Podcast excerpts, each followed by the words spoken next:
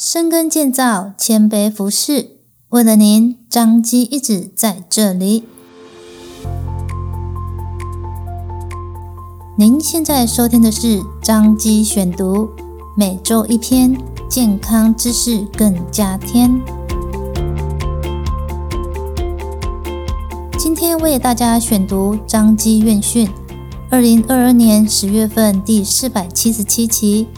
由家庭医学科医师吴应璇、林中医所写的《血糖、血压、血脂肪，肥胖起来不能防》。有句话说：“能吃就是福。”举凡过年过节、应酬喝酒、举杯庆祝，餐餐都少不了大鱼大肉与精致甜点。享用美食的当下很快乐，然而体重机上面的数字也回不去了。在台湾，国健署调查，二零一六年至二零一九年成人过重或肥胖率有高达四十七点九 percent。国健署警告，二零二零年国人十大死因中就有多达八项与肥胖相关。研究也显示，肥胖会增加罹患新冠肺炎时的住院和重症风险。世界卫生组织指出，肥胖是一种慢性疾病，呼吁重视肥胖对健康的危害。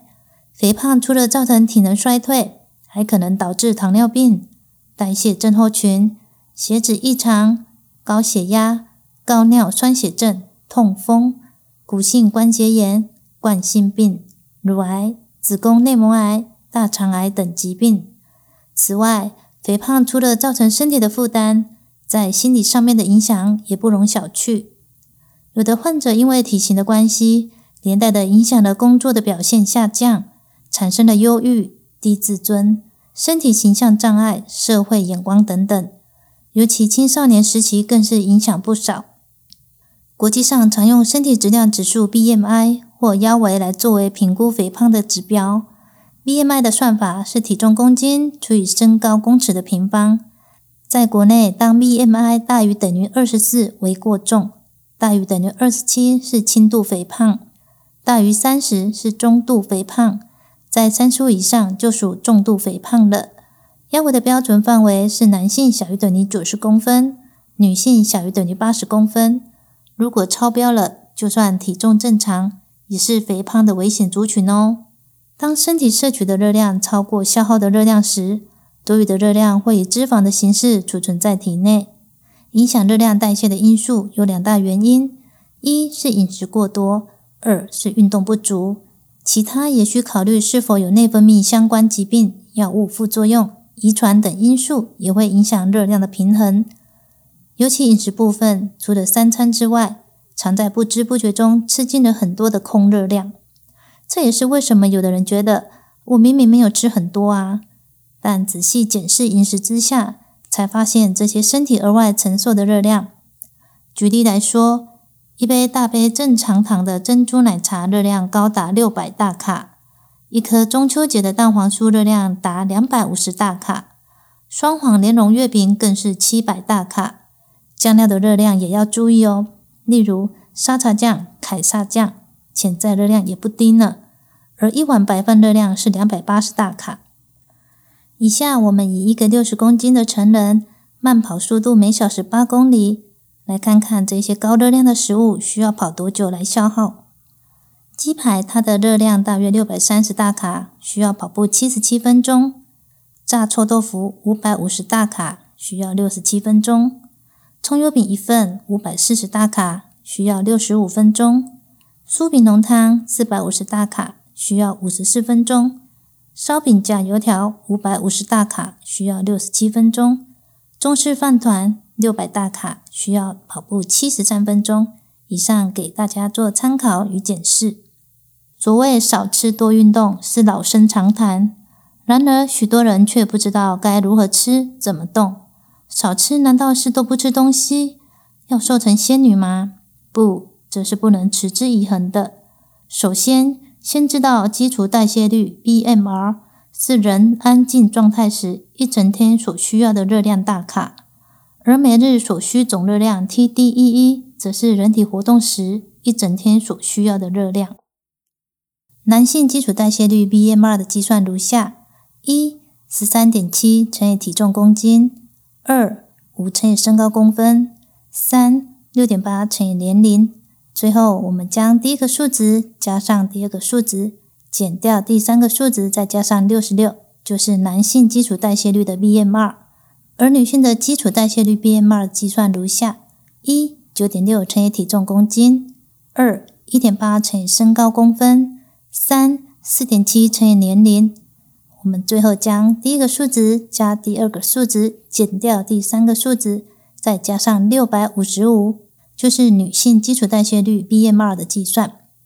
我们举例，身高一百六十公分、体重五十公斤的三十岁女性，基础代谢率在一整天不动可以消耗的热量计算：一九点六乘以体重五十公斤，算出来的数值是四百八十；二一点八乘以身高一百六十公分，算出来的数值是二八八；三四点七乘以年龄三十岁。算出来的数值是一四一，我们将四八零加上二八八减掉一四一加上六五五，所算出来的数值是一千两百八十二大卡。这是他一整天不动可以消耗的热量。而每日总消耗的热量 TDEE 的算法如下：完全没有运动，久坐。它的每日消耗总热量 TDEE 的数值是 BMR 乘以一点二。如果每周轻量运动一到三天，它的每日总消耗热量 TDEE 是 BMR 乘以一点四。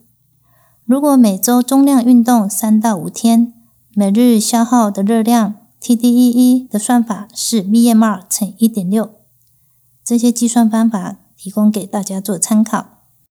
控制体重时，最关键的是热量赤字的幅度。当每日总摄取热量多于每日所需总热量，长期下来，身体多存进的七千七百卡就会多增加一公斤。每增加七千七百大卡，在不节制的饮食习惯下是很容易的哦。所谓好的食物，包含了低糖高纤的饮食，像是把白饭改成糙米，少吃炸物、带皮的以及内脏类食物。以蔬菜水果代替含糖果汁，选择原型食物代替加工食品，饮料少喝含糖饮料，多喝水，加速身体代谢。运动的部分，首先当体重超标时，高强度的运动有可能增加膝盖的负担，以及觉得困难而放弃。在刚开始运动时，可以从快走、游泳开始。当身体习惯运动强度后，可以增加运动的种类及强度。每次运动最好持续三十分钟以上，每周至少三次，并达到心跳加速、流汗、可以说话但无法唱歌的程度。生活习惯的改变包含了以下六点：一、不要餐餐吃到太饱，控制在七分饱就好；二、细嚼慢咽；三、充足的睡眠。当睡眠不足时，也可能会因劳累而有吃不饱的错觉哦。四、调整饮食顺序。先吃蔬菜、蛋白质，最后再吃淀粉类食物。蔬果富含纤维质、矿物质及维生素，健康且容易产生饱足感。五、清淡天然，少油、少盐、少糖、少酱料，减少多余的热量摄取。六、烟酒槟榔也是减重的地雷哦。减重没有特效药，需长期的饮食控制及运动习惯。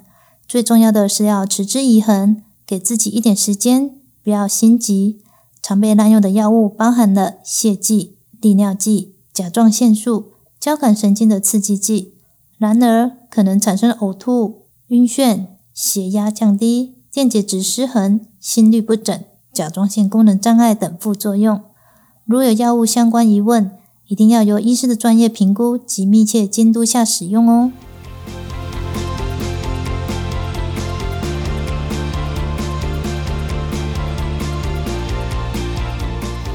感谢您的收听，万够打一半的哟，欢迎大家去收听哦。彰化基督教医院为了您一直在这里，下次见喽。